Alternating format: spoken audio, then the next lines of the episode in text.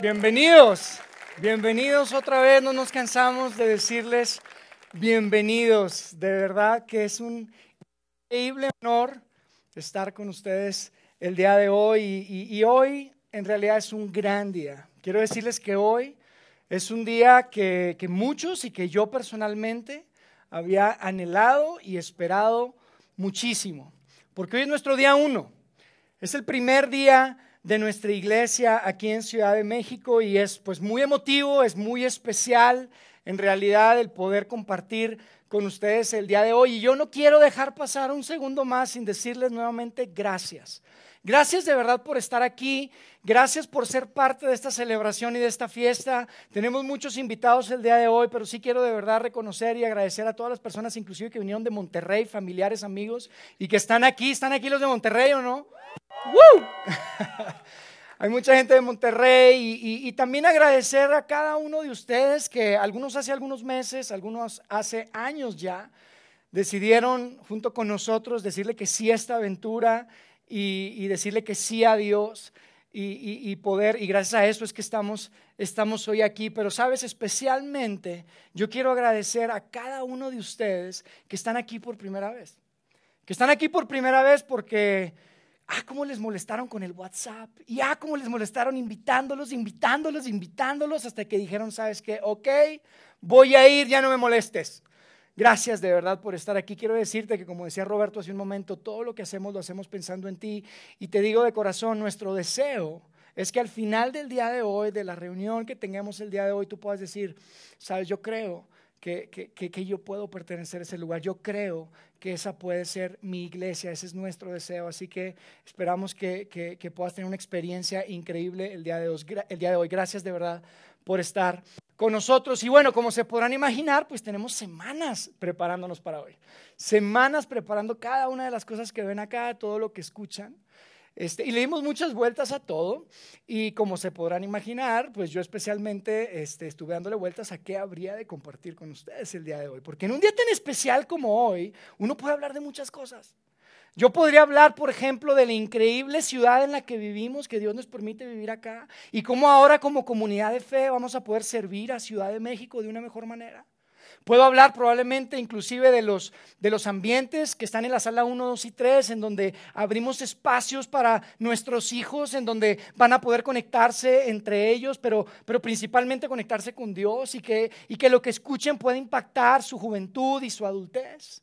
O podría hablar del gran impacto que tiene la iglesia local la gran influencia que puede tener una comunidad de fe como la nuestra en una ciudad como esta, especialmente en esta zona en la que nosotros estamos ubicados. Todos esos serían buenos, buenos temas que compartir. Sin embargo, como se conforme se iba acercando el día, y, después de muchas conversaciones con nuestro equipo, por supuesto, pidiéndole a Dios por dirección, yo creo que lo que Dios quería que yo hablara con ustedes hoy es algo que tiene todo que ver con ustedes. Es algo que tiene que ver con todos y cada uno de ustedes. Porque yo no creo que sea casualidad que tú terminaste un domingo en un cine en Interlomas. Yo creo que Dios puede decirte algo el día de hoy. Y no por algo que yo pueda decir, sino porque Dios quiere decirte algo a ti hoy. Y para hablar de ustedes, yo quiero comenzar compartiéndoles una frase que yo leí hace tiempo y que me parece súper interesante, me parece muy importante y quiero que hoy, en el día uno de nuestra iglesia, podamos conversar alrededor de esta idea. La frase es la siguiente. Lo más importante en la vida de una persona es lo que viene a su mente cuando piensa en Dios. Sabes, yo creo eso. Yo creo que lo más importante en la vida de alguien es que viene a su mente cuando piensa en Dios. Y, yo creo que hoy, eh, como, iglesia, como, como primer día en el que nos reunimos, yo quiero para hablar de ustedes y para hablar de Dios, tomar esta idea, pero hacerles una pregunta. Hacerles una pregunta que toma esta frase, le da la vuelta y la hace súper personal. Es una idea que nos ayuda a ti y a mí a entender en dónde estamos parados en nuestro camino de fe. Y la pregunta es la siguiente. ¿Qué piensas que Dios piensa cuando Dios piensa en ti? Parece trabalenguas, ¿verdad? Lo voy a repetir. ¿Qué piensas que Dios piensa cuando Dios piensa en ti? Es una gran pregunta, ¿no crees? Y fíjate, a mí me parece súper interesante porque lo más interesante no es la pregunta, es, sabes, es la respuesta. Porque hay una respuesta que yo escucho constantemente. Me parece muy interesante que independientemente de tu etapa de vida, de tu nacionalidad, de dónde, cuál ha sido tu experiencia, dónde estés parado, hay una respuesta que sale a relucir todo el tiempo cuando yo hago esta pregunta o una versión de esta pregunta. Y yo quiero que hoy, como es nuestro lanzamiento, nuestro día uno, yo quiero que tú y yo no compartamos esa respuesta que te comento que escucho constantemente. Porque es una respuesta que no trae mucho ánimo, no trae mucha esperanza, no trae mucha alegría. Así que yo quiero hoy hablar de eso con ustedes, pero antes de decirles cuál es esa respuesta, que escucho constantemente y que no quiero que tú y yo compartamos, quiero compartirles algo que nos pasó a Karen, mi esposa y a mí hace tiempo. Y para compartirles esto yo tengo que confesarles algo y ser muy vulnerable acá con ustedes.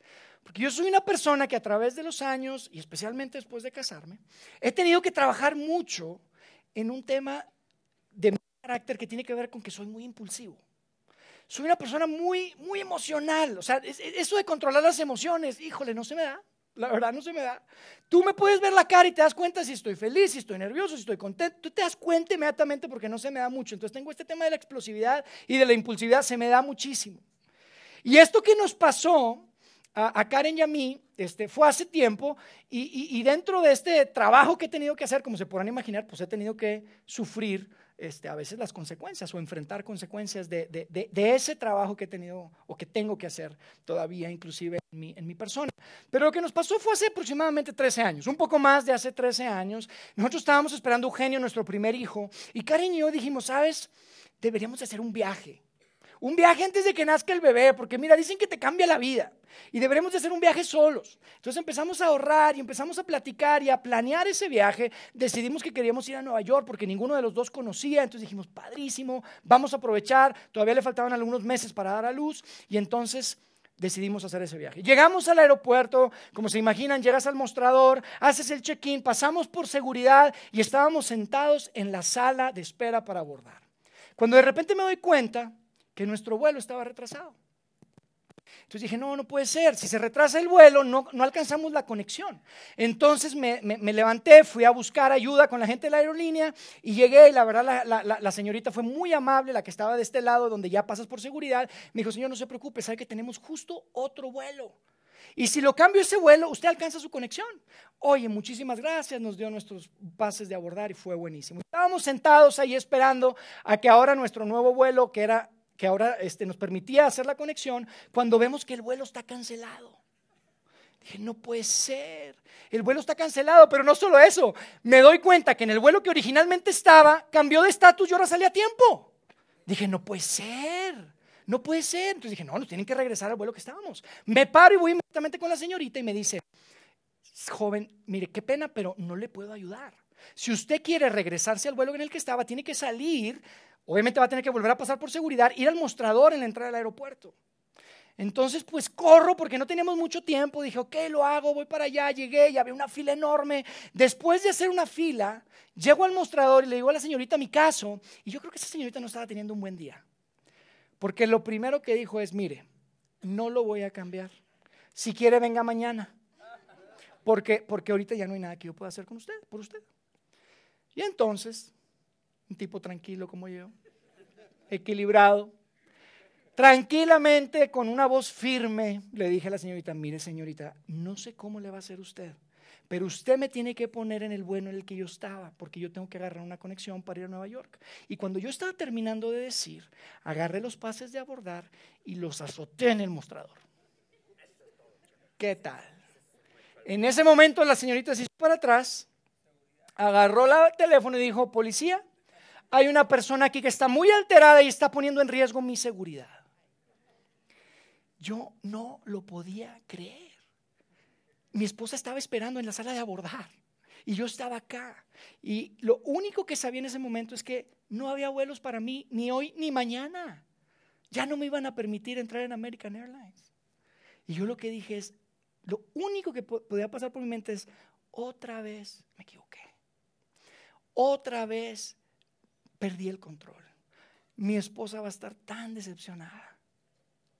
Y les cuento esto porque cuando se trata de esta pregunta tan importante de la que estamos hablando hoy, ¿qué piensas que Dios piensa?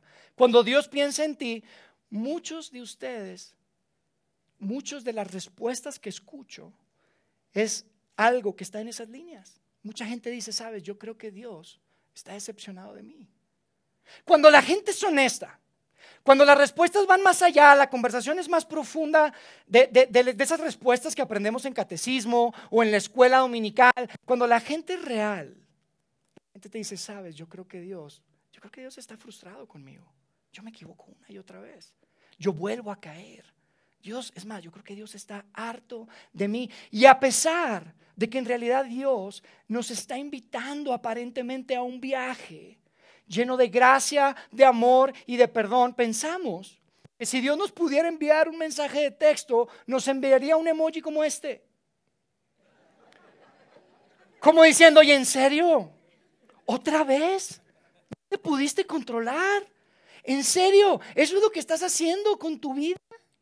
Y eso es lo que pensamos y terminamos alejados, terminamos distanciados. Probablemente eres tú el día de hoy. Estás distanciado, estás alejado. Y sí es cierto que vas a la iglesia de vez en cuando, vas a misa probablemente domingo de vez en cuando. Por supuesto que vas hasta te arreglas porque te invitan a bodas o a la primera comunión de alguno de tus amigos, de los hijos de alguno de tus amigos. Pero en realidad tu relación con Dios es distante, está alejada. Entonces, el día uno, que es hoy, yo quiero que juntos nosotros podamos tener una mejor respuesta a esa pregunta y podamos tener muy claro qué es lo que Dios piensa cuando Dios piensa en nosotros. Y la mejor noticia, la mejor noticia es que no tiene nada que ver con algo que yo pueda decir. Tiene todo que ver con algo que Jesús mismo dijo.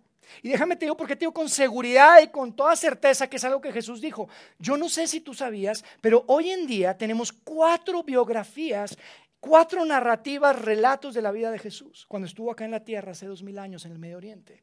Y, y estas narrativas, estas biografías en realidad de Jesús, dan un gran detalle de lo que Jesús enseñó. Dan un gran detalle de los milagros que hizo, de las experiencias que tuvieron las personas que vivieron cerca y que estuvieron cerca de Él.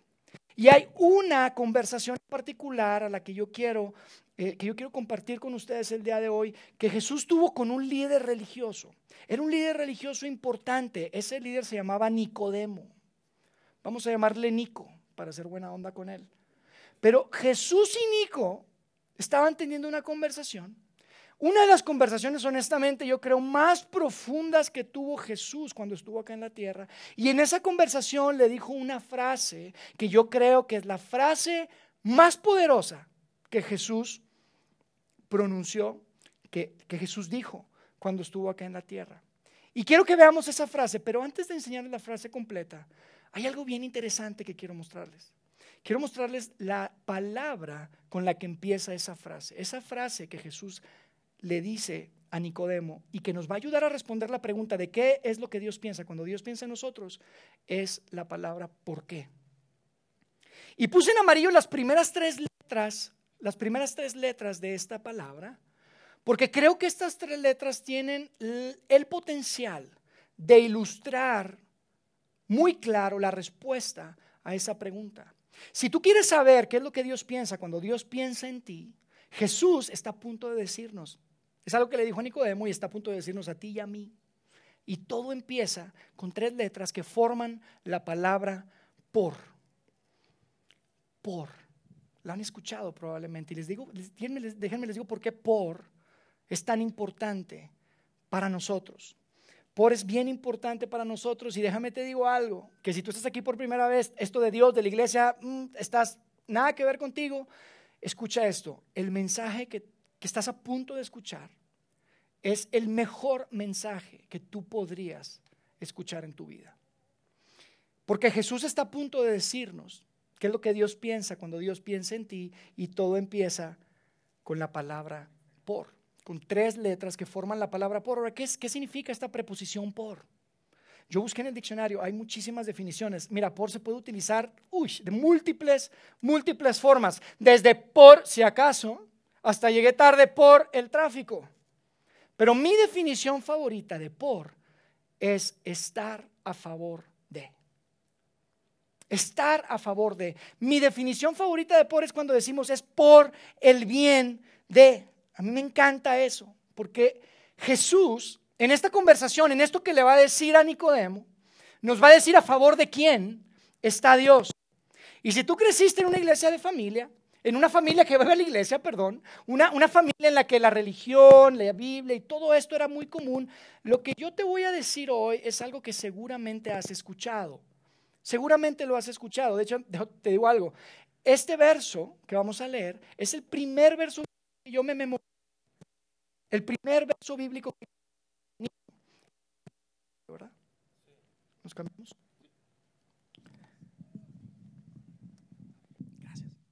Es el primer verso bíblico que yo memoricé. ¿Se escucha mejor?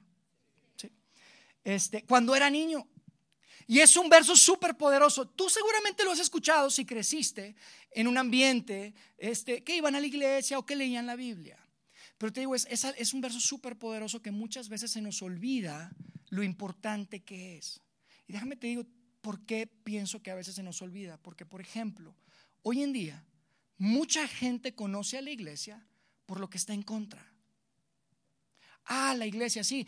La iglesia está en contra de los. La iglesia está en contra de las. La iglesia está en contra de que tú hagas. La iglesia está en contra de que tú dejes de hacer. Yo te voy a decir algo. Ese no va a ser nuestro caso. Nosotros queremos ser conocidos por lo que estamos a favor. Y queremos hacer lo que sea necesario para que la gente sepa que Dios está a favor de ellos. Y por eso es tan importante esto que vamos a leer, porque es el mensaje de Jesús y es el mensaje que tú y yo tenemos que dar desde el día uno de Vida In en Ciudad de México. Y no debemos de perder el foco en eso. Mira lo que le dijo Jesús a Nico. Le dijo, ¿por qué? De tal manera, y me quiero detener aquí, y no es que se las quiera hacer mucho de emoción, pero es que es muy importante esto. Dice de tal manera, y estas tres palabras son bien importantes porque califican lo que viene después. Si tú quieres saber qué es lo que Dios piensa, cuando Dios piensa en ti, Jesús te está a punto de decir, y es de tal manera, no es a la ligera, no es casualidad, no es, mm, pues tal vez, no lo sé, no, no, es de tal manera lo que, lo que Jesús le va a decir. Y fíjate lo que dice, después. Dice, de tal manera amó Dios al mundo. ¿Qué piensas que Dios piensa cuando Dios piensa en ti? ¿Piensas que está decepcionado? ¿Piensas que está frustrado? ¿Piensas que está con los brazos cruzados desde el cielo mirándote y diciendo, qué bárbaro, cómo arruinas tu vida? Jesús nos está diciendo a ti y a mí hoy, de tal manera amó Dios al mundo. Y ante esta frase, probablemente tú podrás reaccionar como uno de mis grandes amigos reaccionó una noche que estábamos en la casa. Estábamos teniendo una, una reunión. Ustedes tienen que saber que, que los viernes por la noche, hace algunos años, algunas parejas empezamos a reunirnos. Simplemente para hablar de Dios, para hablar de la fe no una intención de, un debate, ni una discusión, ni una argumentación, no, es simplemente un espacio relajado, abierto, en donde podíamos conversar acerca de Dios y de la fe. Y esa noche estuvimos hablando de la importancia de ser honestos con Dios, la importancia de ser transparentes con Dios, de decirle todo lo que pensamos, decirle inclusive lo que sentimos, lo que dudamos. Y recuerdo que esa noche mi amigo Edesio, que está por acá y ahora es parte de nuestro equipo, nos dijo muy emocionado. Nos dijo, amigos, saben, yo crecí rezándole a Dios y sabiendo que Dios era un Dios que amaba al mundo.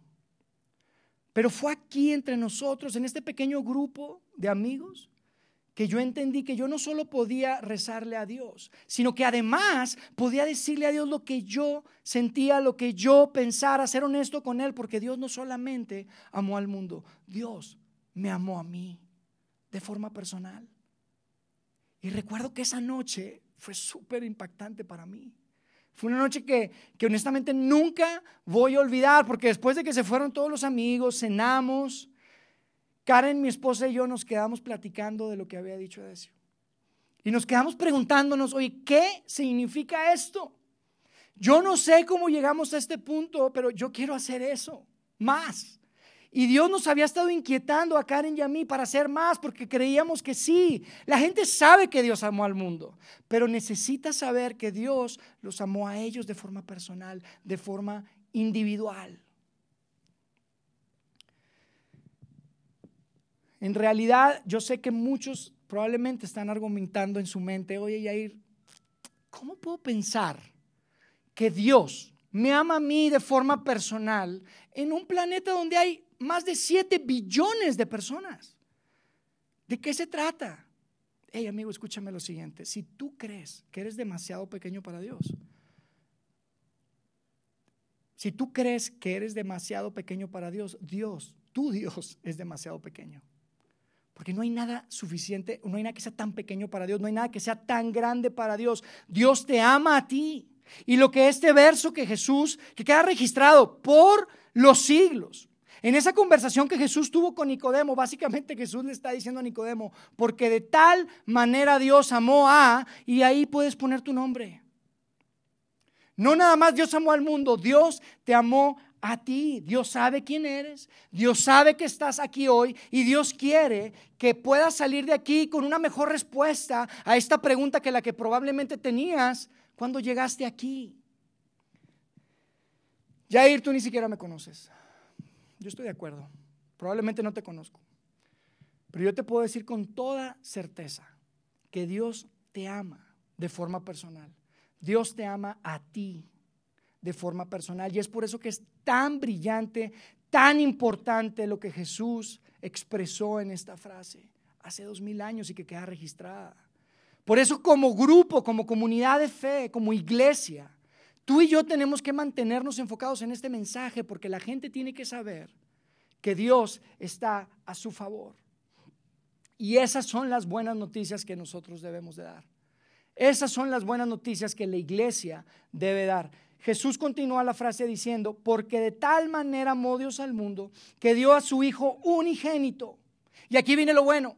Amigos, viene lo bueno porque Jesús está a punto de pintarnos una fotografía, de darnos una visión de qué es lo que podría pasar si tú abrazas, si tú entiendes, si tú aceptas el amor que Dios tiene por ti. Porque Jesús de alguna forma lo que le está diciendo a Nico es, Nico, Dios te amó tanto a ti que estuvo dispuesto a dar lo más preciado que tenía.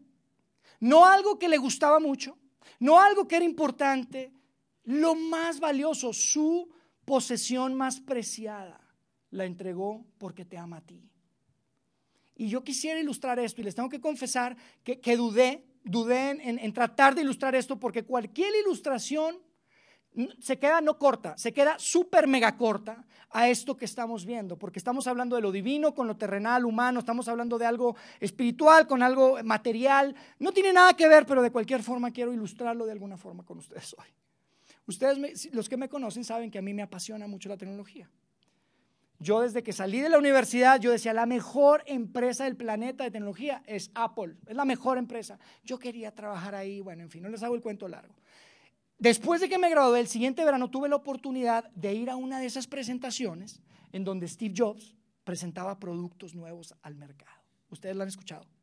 Probablemente han visto, han leído. Steve Jobs murió hace tiempo, pero presentó algo espectacular esa vez. Yo recuerdo que yo estaba ahí en ese auditorio, llegué y yo decía, wow, yo creo que yo, yo quiero saludar a Steve. Yo quiero saludarlo porque este hombre, pues imagínate. Entonces yo dije, me, armé de valor y fui hacia adelante, al frente del auditorio donde estaba él, y él estaba con algunos ejecutivos ahí, conversando después de lo que habían presentado. Y entonces pues yo estaba ahí cazándolo a ver si podíamos cruzar ojos para poder saludarlo. Y entonces pues estaba ahí todo y de repente cruzó su mirada conmigo y dije, hey Steve, ¿qué onda? ¿Cómo estás Steve? Y me acerqué y lo saludé. Y estaban los muchachos, los ejecutivos viéndome como, ¿quién es este? ¿No? Entonces, oigan, nada más les quiero decir que, oye, súper buen trabajo, oye. Gracias, Steve. Y me fui. Y me fui. Miren, creo que había unas cámaras de, seguridad que captaron mi reacción después de saludar a Steve. Era esta. Amigos, yo no sé qué se ríen. Este es el hombre que revolucionó el mundo de la tecnología. ¿Sí o no? Pero miren, les cuento esto por lo siguiente. En esa presentación, Steve introdujo al, mercado el iPod. Un producto que no solamente cambió la forma en la que escuchamos música, cambió por completo la industria disquera. Es un producto histórico y es triste que muchos de ustedes no lo conocen porque nacieron después de este año, pero ese es en el 2001. En ese momento eran mil canciones en tu bolsillo, hoy son 50 millones, pero mucha gente piensa que este fue la inspiración para que eventualmente viniera el iPhone y ustedes conocen la historia. Bueno, yo les quiero mostrar algo. Este es el iPod que presentó Steve en esa ocasión. Es un dispositivo que, revolucionó las cosas. Y mira, Dios después me dio la oportunidad de, entrar a trabajar y tengo más de 13 años trabajando en esta empresa y tengo muchos productos de Apple. Pero si tú me preguntas, ¿cuál es el producto que tú tienes, que tú guardas, Jair, que tiene el mayor valor sentimental, el, el valor más grande en términos históricos? Yo te diría, sería, sería este. Ahora, hoy estamos de fiesta, estamos lanzando, es nuestro día uno.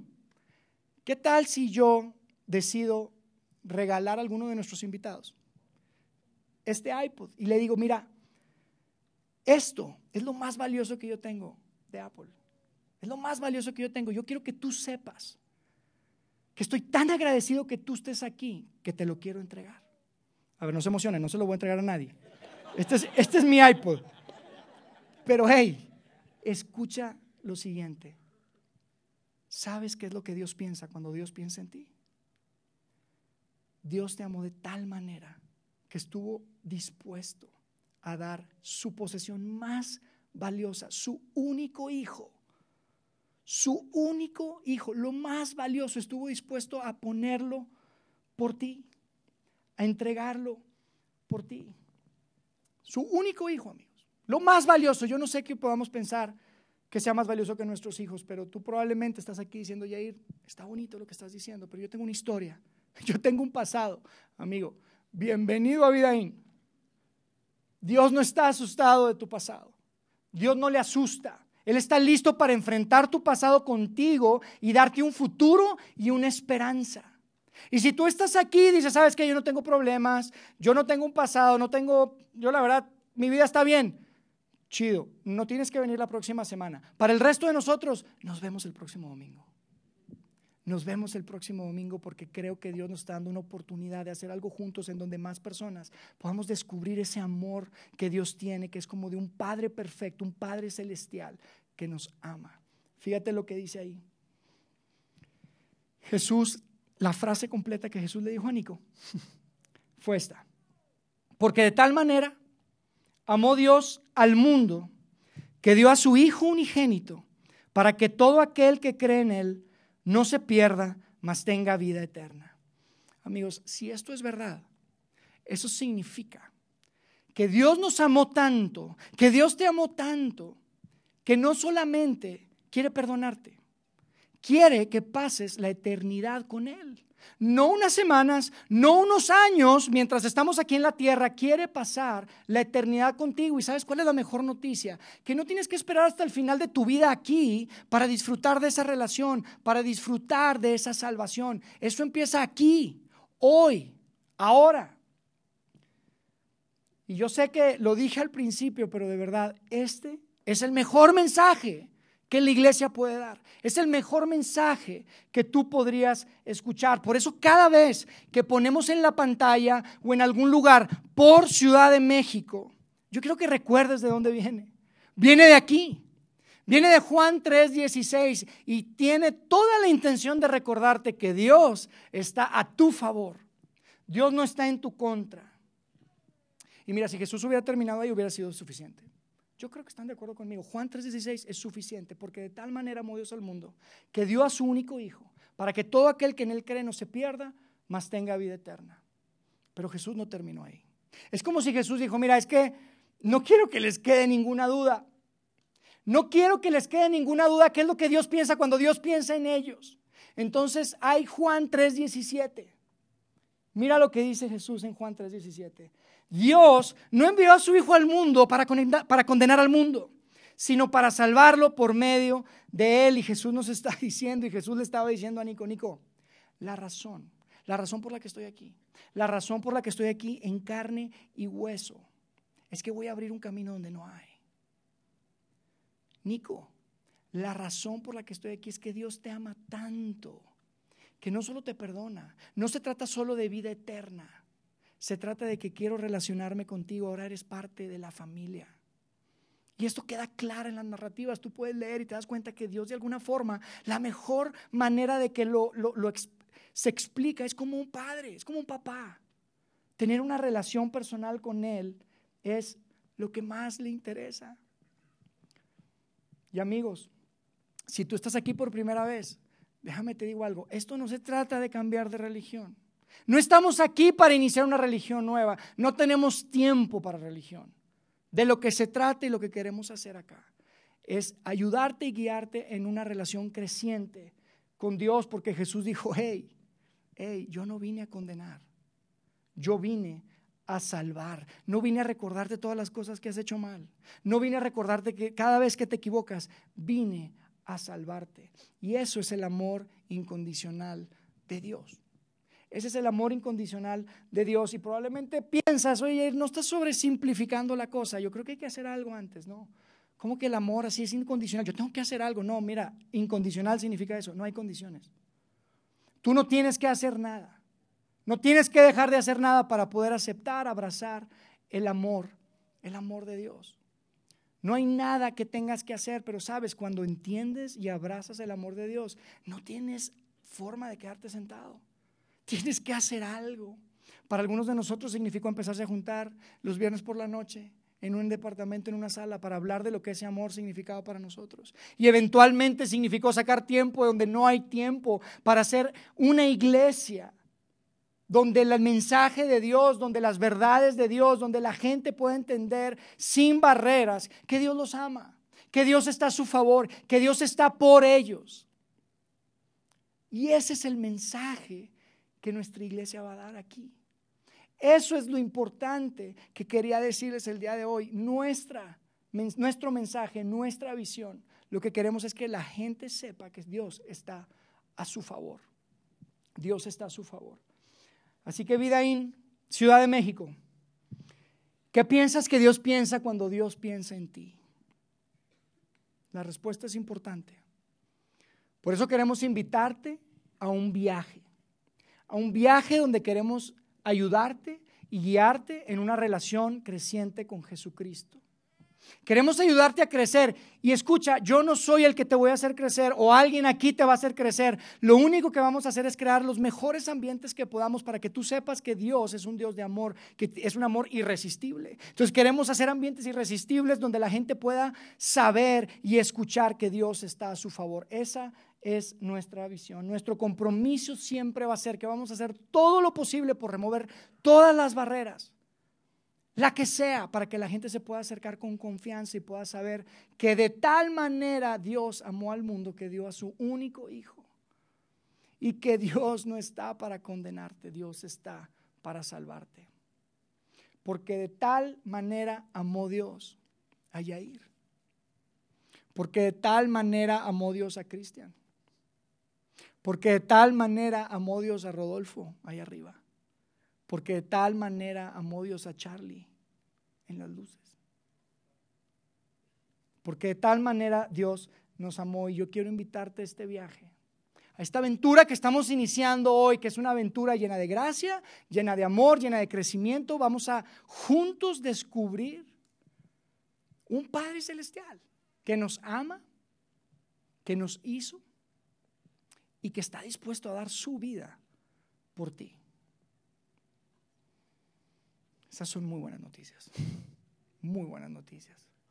Y ahí estábamos, Karen y yo, en el aeropuerto, sin vuelos, sin saber qué hacer, decepcionados. Ya solo nos quedaba ir por las maletas.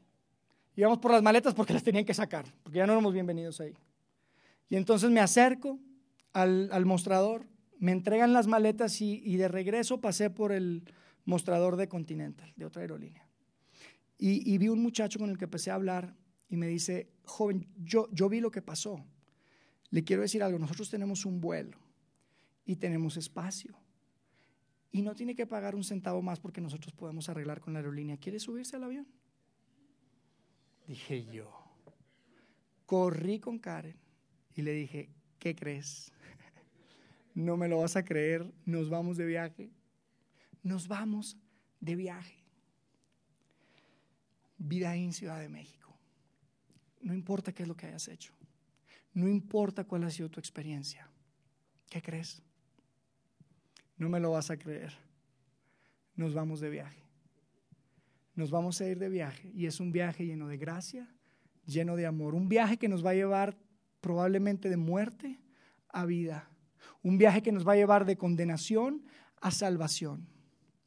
Un viaje en el que juntos vamos a descubrir cada vez más ese gran amor que no se puede explicar de un Padre Celestial que estuvo dispuesto a dar a su Hijo por ti.